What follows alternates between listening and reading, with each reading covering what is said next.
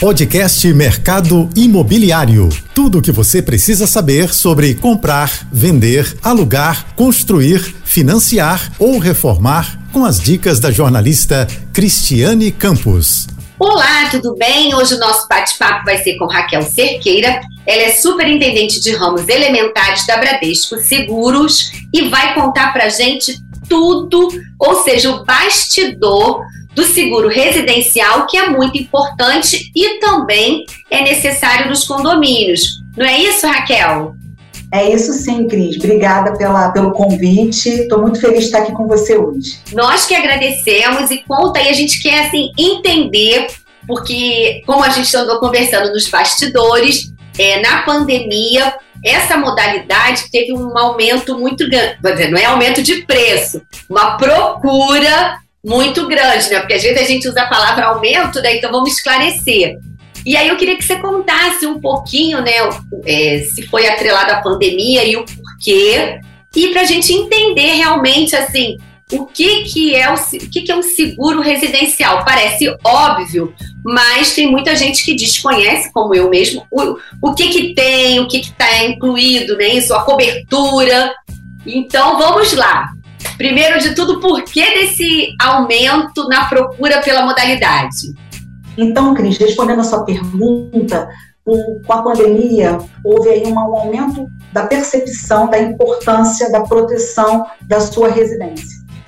Não só com a, com a pandemia, mas também com o aumento da, das pessoas trabalhando dentro de casa com home office e com esse modelo que veio para ficar, que é o modelo híbrido. Sim. Então, o seguro de, de, residen, é, de, de residencial, ele dá cobertura principalmente para dano elétrico, vendaval, é, incêndio, que a gente chama aqui carinhosamente de cobertura básica, e outras coberturas acessórias, mas também dá para pessoas que têm o seu ambiente de trabalho dentro de casa. Atividade né? então, que exerce, ou que já, já fazia, desculpe te interromper, ou que por conta da pandemia, teve que passar a fazer, né? Como você disse, veio para ficar mesmo.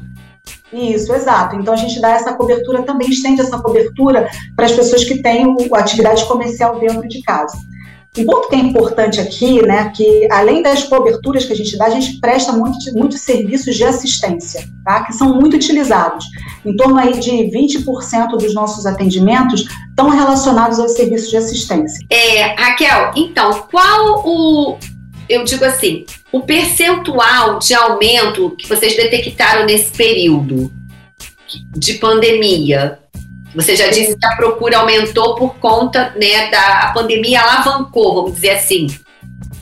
O percentual de aumento aqui no Rio de Janeiro é, foi em torno aí de 12%, na verdade 15% é, em relação um ano ao outro mas ainda assim a participação de pessoas que possuem seguro das suas residências, dado o volume de residências que a gente tem no estado, ainda é muito baixo, abaixo da média Brasil.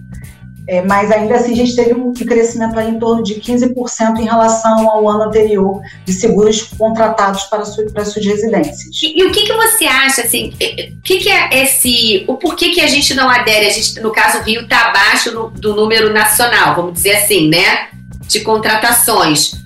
Por que isso? É, no caso Rio, tem alguma especificidade para isso? Ou, ou não? Eu acho, eu acho que a, o Sul, que é a região que tem maior é, percentual de contratação, tem uma, as, os residentes nesse estado têm uma maior consciência em relação da importância do seguro é, em decorrência dos eventos climáticos. Eu acho que no Rio de Janeiro é menor pela, pelo menor incidente de eventos climáticos, mas também pela falta de conhecimento. A percepção é que o seguro é muito caro, e não é. Hoje, a relação do preço do seguro versus o valor de imóvel é em torno de 0,2%, que é bem baixo.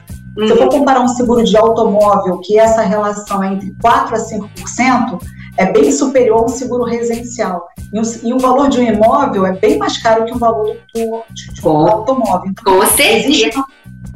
então, existe uma consciência né, das pessoas em relação ao seguro automóvel que ainda não existe em relação ao seguro residencial. Tá, e aí você já falou do aumento e falou dessa parte da própria conscientização e temos casos pontuais em Petrópolis e a gente sabe também que o, o clima né, vai estar tá mudando, então uma coisa por exemplo, agora a gente está aí quase chegando na primavera e a gente está assim, um frio danado aqui no Rio, por exemplo. Então é, é tá tudo meio mudado. E aí você também ia falar dessas partes dos, vamos dizer assim, do plus que o seguro da, residencial dá. E eu acabei te cortando porque eu engrenei em outra pergunta. E aí eu queria que você falasse um pouquinho como é isso, porque assim são, é, são muitas as vantagens, né? Você não só compra o, o seguro, você adquire esses outros benefícios, não é isso? Exato. Além das coberturas que eu comentei que são as mais contratadas, a gente também oferece o serviço de assistência, que em média, né, um serviço de assistência dessas que eu vou citar aqui para você custa hoje 50% já do preço do seguro, ou seja, se você contratar o seguro e utilizar um desses serviços de assistência, você já pagou aí 50% do valor do preço do seguro e que as pessoas não têm consciência disso. Então, hoje, quais são os serviços que são mais utilizados e representam aí mais de 70% da nossa, da, da, nossa utilização? É encanador, eletricista, chaveiro, vidraceiro, né? E tem alguns planos que ainda você tem planos PET, né? Que a gente chama aí de serviços para as pessoas que têm um animal de estimação em casa. Então, o, o, na verdade, hoje o seguro, né, só pelos serviços que a gente oferece de assistência, já vale a pena a contratação dele. Tá, e aí, Raquel, por exemplo, vocês é, recomendam, assim, quando a gente está trazendo aqui né, é, esse assunto, o seguro residencial, é, na contratação, é, no caso, você é da Bradesco, Seguros, enfim, temos outras empresas que também atuam, mas eu queria entender uma coisa. Vocês é, indicam um profissional quando a gente vai é, acionar esse serviço, por exemplo, de um encanador? Ou como é feito, como é feito isso? Até para a gente entender mesmo, né? Porque assim, é quase um marido de aluguel, né? Para a gente, em termos de serviços, né? Que vem é, quando a gente contrata o seguro, dependendo do que ele escolher, né? Óbvio, acredito eu que seja assim, né? Do, do plano de seguro que ele fizer, é isso? Na verdade, a gente encaminha para a residência os prestadores de serviço que nós temos, né, especialistas ah. em determinado assunto. Então, se é um chaveiro que a gente precisa, a gente envia um chaveiro na sua residência. É claro, tem regiões mais específicas e mais distantes que pode não ter nenhum prestador que faça esse tipo de serviço, e aí a gente acaba trabalhando com reembolso. Mas hoje a nossa rede de prestadores atende aí quase atende 100% do Brasil. Então a gente tem aí uma gama de prestadores espalhados por todo o país. Tá, então são poucas, poucas regiões que a gente precisa é, é, pagar por reembolso do cliente. Na grande maioria das vezes a gente indica aí um especialista para ir na residência do, do segurado. Até porque eu fiz essa pergunta, porque até questão de segurança e da qualidade do serviço também, né? Porque já tem a chancela de vocês. Então é mais uma tranquilidade, né? Porque afinal de contas a gente está abrindo a nossa casa para um profissional, né? Enfim, um terceirizado que vai realizar um serviço. E quando vem com indicação, né, muito a chancela, né, muito melhor, né? Não, é claro, a gente utiliza a nossa rede de prestadores, então, para o cliente se sentir tranquilo, os prestadores vão uniformizados, com o logo da Bradesco, então, para gerar essa tranquilidade da, do cliente receber essa pessoa dentro da sua residência. Não, é, eu estou reforçando é, essa questão porque é muito importante, né, para a gente entender, até quem está nos acompanhando, com esse cuidado que se tem no, na indicação do prestador de serviços. Agora, por exemplo, é, quando a gente vai fechar o contrato do seguro residencial, é, claro, o que, que é levado em consideração para fazer esse valor? Assim, não quero que você diga valores aqui, nem nesse, não é esse o objetivo. Mas sim, por exemplo, ah, o apartamento é a metragem, é o que tem no imóvel, até para a gente entender, como a gente falou no início do programa, que é um, a gente está né, trocando em miúdos como funciona. Na, é, na grande maioria das vezes, né, as principais variáveis estão relacionadas ao valor de construção do imóvel, além do conteúdo que se tem dentro dele. Né? Então, a partir dessa combinação, o cliente, é, com orientação de um corretor especializado, vai lá e determina qual o limite de contratação da cobertura, né, baseado nesses principais fatores. É claro que é, se leva em consideração a, a, as regiões, né, que cada região tem aí uma, uma frequência de sinistros maior, que acaba de alguma forma é, agravando ou reduzindo a precificação. Mas as variáveis principais são essas que eu coloquei: valor de construção do imóvel e o que, que tem de valor dentro do conteúdo dele. Tá. E aí o pagamento.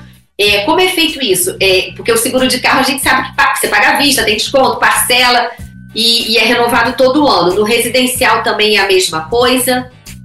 É a mesma forma, a mesma maneira. É, pode pagar parcelado até 10 vezes, em cartão de crédito, boleto, débito em conta, da mesma forma que funciona o seguro de automóvel hoje. Inclusive, é, em algumas companhias, né, inclusive na nossa, é, se vem, se oferece o seguro residencial junto com o seguro de automóvel, que facilita até na hora de, de contratação né, do cliente. Então, a gente tem um produto combinado que combina essas, esses dois seguros, né, tanto de automóvel quanto de residência. E acredito eu que o preço também deva ficar mais acessível e fica fácil da gente controlar, né? Ah, venceu do carro, venceu da casa em outra data, esquece. Dessa forma é uma maneira até de controlar direitinho ali, né? O, o bem está segurado, né? Sim, e a gente aproveita as perguntas que você já está respondendo para o automóvel para a própria residência. Então, é mais fácil até para o cliente a contratação. E justamente tem essa questão também da, do pagamento, que facilita. Né? Imagina você ter que controlar dois seguros. Então, tem essa questão também de, de jornada, né, de renovação de contratação, que acaba facilitando para o cliente. Tá, e agora eu tenho uma curiosidade. Em relação aos serviços. Ah, outra coisa, carência. Por exemplo, eu fiz o seguro, comecei com o meu seguro residencial e aí eu já tenho o direito de usar, por exemplo, vamos lá, sei lá, o encanador que você falou, deu um probleminha, eu já posso acionar ou tem que cumprir um período? Isso é bom, acho que vale a pena a gente esclarecer também. Normalmente é 24 horas após a contratação já, já pode utilizar o serviço, né? É, então, a carência é uma carência quase mínima, né? Você contratou para 24 horas. Não, exatamente. Porque eu imaginei, tipo assim, até plano de saúde tem carência, aquilo tudo já no seguro. Eu falei assim, ó, mas será que já pode usar os serviços que vêm, né, é, agregados, né, a mais para a gente poder usufruir? E existe, qual o serviço, assim, que mais, é mais tem mais saída para casa? É encanador, trocar lâmpada, essa coisa assim? Ou, ou é de tudo um pouquinho? Hoje, 40% de servi do serviço utilizado é de encanador, tá? quando, eu, quando eu falo de serviço de assistência. Mas falando das coberturas né, do seguro, é o serviço de dano elétrico. Então, a gente tem aí, apesar da gente falar muito do serviço de assistência, também tem um serviço de dano elétrico, que é bastante recorrência a utilização dele dentro do seguro residencial. Nossa, e, e ou seja, vai desde é, algum problema no computador, que na tomada do computador, ou na cozinha com eletrodoméstico, é, é por aí, nesse sentido? Isso, uma, uma queda de energia que acabou de alguma forma é, dando algum problema na sua televisão, na sua geladeira, até um, um problema de, de, de, encanamento, né, um problema de infiltração que, que acontece aí no seu apartamento. Então, estou falando apartamento, mas para casa também. Sim, é, então, no imóvel é... de uma forma geral, né? E, e, aí, e uma outra coisa que eu vou. A gente está chegando no finalzinho do primeiro bloco, mas eu queria te perguntar para a gente, se não der tempo, a gente começa o segundo falando, que é, por exemplo, você disse que há possibilidade, né, até por conta da pandemia, o seguro para quem está trabalhando em casa, o home office. Mas aí ele é específico ou tem que sinalizar na contratação? Estou fazendo um seguro residencial e quero incluir essa parte do meu trabalho ou é automático, não precisa falar, entendeu? É, se é preciso sinalizar, para depois não ter aquela, ah, mas você avisou, não avisou, né? Já que estamos aqui esclarecendo tudo. Não, é preciso sinalizar sim, tá, Cris? Então, lá no, no questionário que a gente chama questionário de avaliação de risco, a gente chama carinhosamente aqui de QAR, uhum. é, é preciso sinalizar, sim, que, que, pra, que tem uma atividade comercial dentro da sua residência e especificar qual atividade comercial que é. Tá. tá? Então, no momento da contratação, é necessário passar essa informação. Tá, para ficar tudo é, transparente, né, tudo certinho, para, em caso de sinistro, não ter nenhum problema. Aqui eu tô curiosa, assim, como a coisa. Quais as principais dúvidas é, vou citar aqui, Cris, duas principais dúvidas. A primeira dúvida é: ah, moro de aluguel, preciso contratar o seguro residencial? Precisa sim para o conteúdo da sua residência. Lembra que eu comentei que a cobertura mais utilizada é de dano elétrico? Então, sim. Quando você faz uma, um seguro para o conteúdo da sua residência, você tem a cobertura de dano elétrico, tem a cobertura de roubo de valores, a própria cobertura de incêndio, em caso de incêndio, todo o conteúdo que está dentro do, do, do imóvel é alugado. A outra dúvida está relacionada a moro com a minha mãe com meu pai, ou moro com meus filhos. Preciso contratar, posso contratar o seguro? Pode, desde que ele não tenha um seguro já contratado, pode contratar o seguro sim. Não necessariamente o seguro precisa estar no nome do seu pai ou da sua mãe, pode estar em seu nome, e aí sim você faz seguro, o seguro da, da, da residência. É, então, quando a gente faz o seguro, que você explicou para quem é inquilino ou locatário, enfim, é, é preciso é, comprovar com o contrato de, de aluguel ou não? É, é, exigido, vamos dizer assim, as documentações exigidas? Não, não é exigido nenhum contrato de aluguel. Tá. Na, no, momento, no momento do sinistro, caso ocorra esse sinistro, aí sim precisa se comprovar é, o conteúdo que se tinha na residência, dependendo do tipo de sinistro. Mas no momento da contratação, não é necessário é, a comprovação de, de aluguel daquele imóvel. Tá, e aí quando a gente está fazendo é, o material, é, digo assim, a contratação do seguro, é, se coloca os itens que ele quer segurar dentro do imóvel ou, como você falou, por parte elétrica, é isso? Então, Cris, no momento da contratação, não é preciso apresentar nenhuma documentação que, que comprove o, o aluguel daquele imóvel. Só em caso de sinistro, caso em alguma alguma necessidade, aí sim vai pedir alguma compro, comprovação de nota fiscal relacionado ao conteúdo existente dentro da residência. Mas em, em, algum, em casos específicos, dependendo do valor do bem que foi, é, a gente chama aqui de sinistrado, né? Na verdade, uhum. o evento, né? Acaba a gente chamando aqui de sinistro. Mas só no momento do sinistro, não no momento da contratação. Aí, por exemplo, então, só para a gente é, passar para o seguro condominial, que também é importante, eu queria tirar uma dúvida assim. A gente sabe que na locação ou no contrato de, mais especificamente no seguro de automóveis, é, não é feita uma vistoria, não precisa, então, nesse, é o que você falou, só em casos de sinistro, que aí vai ser relacionado o que ele é, é colocou segurado, é isso? É, dependendo do, do, do valor do, do, prejuízo, do tipo de, de bem que foi danificado. Mas existe sim uma, a gente chama aqui, diferente do automóvel que é chamado de vistoria prévia, que a gente chama de inspeção, tá? Tá. Em 100% dos casos, o próprio cliente que faz a, a, a gente chama aqui de autoinspeção, né? Tá. É, através de algumas fotos que ele manda, de, é, de acordo com a necessidade lá exigida pelo nosso, nosso, nosso sistema, ele mesmo faz a inspeção do imóvel dele. Então, é só para alguns bens muito específicos, então, para poder comprovar o valor informado pelo cliente, né, do prejuízo, aí sim se pede alguma, pode se pedir alguma documentação. Mas no momento também da contratação existe, você está bem correto em relação a isso, né? Estou vendo que você conhece bastante seguro de automóvel e existe também para o residencial a questão da necessidade de inspeção, mas Sim. que é feita pelo próprio cliente. Tá, é até para mostrar que é fácil, né? Porque se ele fica pensando assim, ah, vou perder um dia para ter uma vistoria, uma visita. Então é bom a gente esclarecer que é tudo muito ágil, né? Bem rápido, acredito eu, né? A contratação. Isso, a, companhia tem investido muito é, em moldar e ajustar os seus produtos de acordo com as necessidades dos nossos clientes. Além disso, de melhorar os processos e a jornada de contratação, tanto para o corretor como para o próprio, próprio, cliente, né? Porque já é um seguro com pouco conhecimento. Se tiver um processo ainda mais complicado e difícil, é, pior ainda a questão da, da da contratação desse seguro. Então, a gente tem, tem investido bastante em tecnologia e melhorias em relação a esses processos, principalmente no período da pandemia, que foi uma grande experiência para a gente, né? O período que a gente viveu lá, mais complicado da pandemia que aí muitas pessoas não podiam nem sair de casa. Então a gente teve aí que aprimorar, principalmente a questão da inspeção, justamente para não ter necessidade de alguém na sua casa e fazer a visita e a inspeção do seu imóvel. Então o próprio cliente podendo fazer isso para a contratação do seguro residencial. É, bom, ninguém que, é, gostaria de passar por uma pandemia, não é isso? Mas todo, todos os setores, né, todos nós, é, o mundo todos nós temos que se ajustar, né, e, e antecipar processos, né, acelerar processos. E você falou uma coisa muito importante, para a gente passar para o seguro condominial, como é que fica na hora da contratação? Você falou do corretor, porque a gente sabe também, né, que tem muita gente que dá golpe, né? Pega o dinheiro, diz que vai fazer o seguro. Isso é em tudo, é em plano de saúde, é.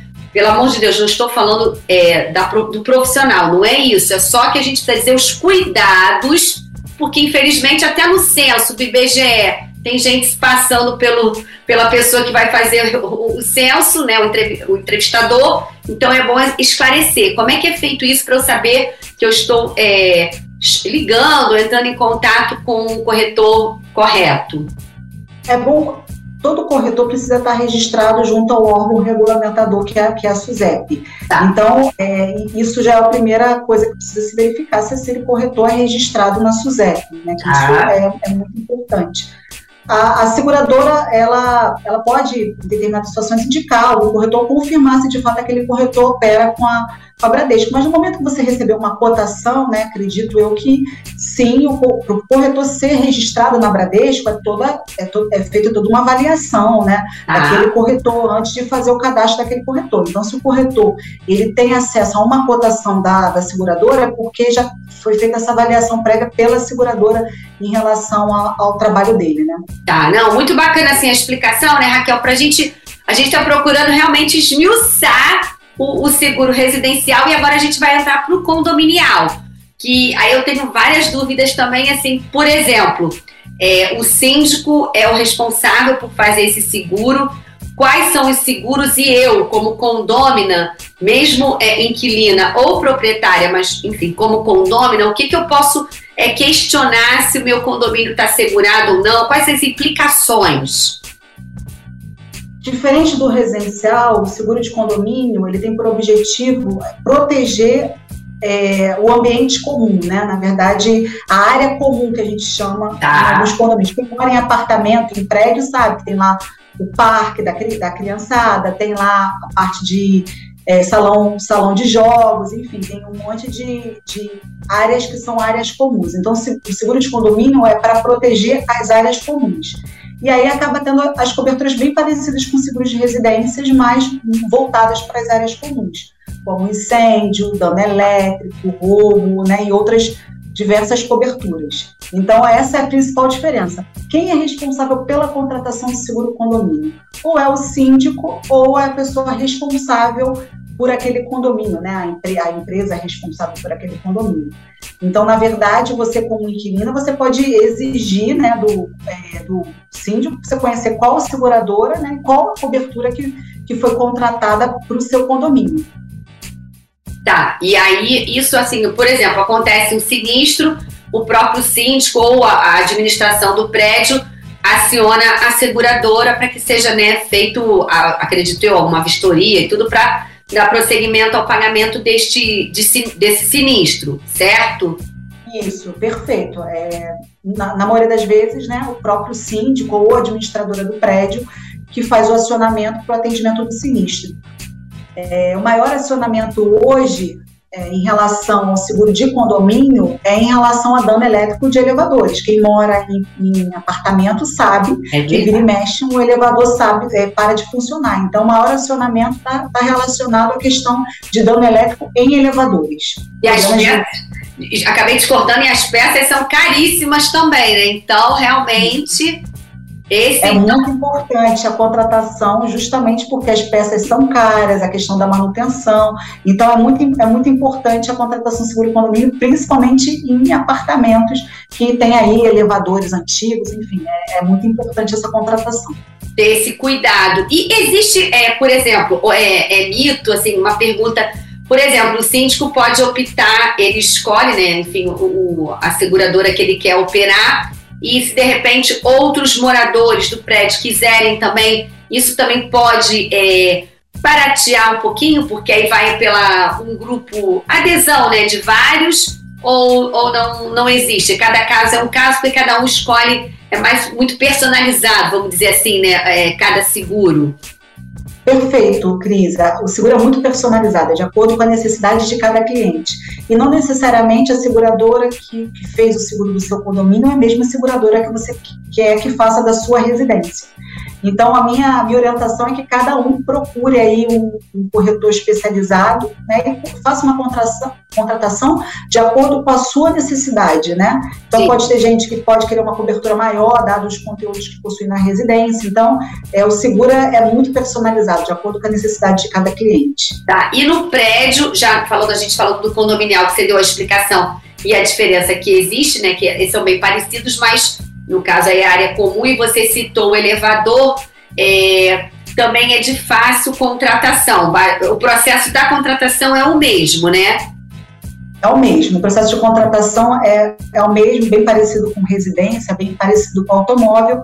É claro, de acordo com cada tipo de seguro, existe um questionário diferente né, para cada, cada tipo de seguro, mas basicamente, se eu for falar de condomínio, são as, as mesmas coberturas bem parecidas que são oferecidas para a residência, só mudando aí o, a, a área para o condomínio para a área comum e para a residência a, a residência o conteúdo que tem dentro dela. Tá. E a gente está chegando na nossa reta final e tem uma perguntinha importante para a gente finalizar, que é o seguinte: é, tanto um quanto o outro seguro ele é feito anualmente, como a gente sabe, né, do automóvel também. E esse reajuste, ele é, é qual o índice de inflação que, ele, que vocês reajustam? Na verdade, o reajuste de preço na renovação é, não está relacionado à questão da inflação, está relacionado muito ao, ao, risco, ao risco, né? Tá. E a probabilidade daquele cliente permanecer dentro da companhia. Então, é, a gente acaba precificando olhando para o futuro. Né? Eu faço seguro hoje para cobrir algo 12 meses para frente.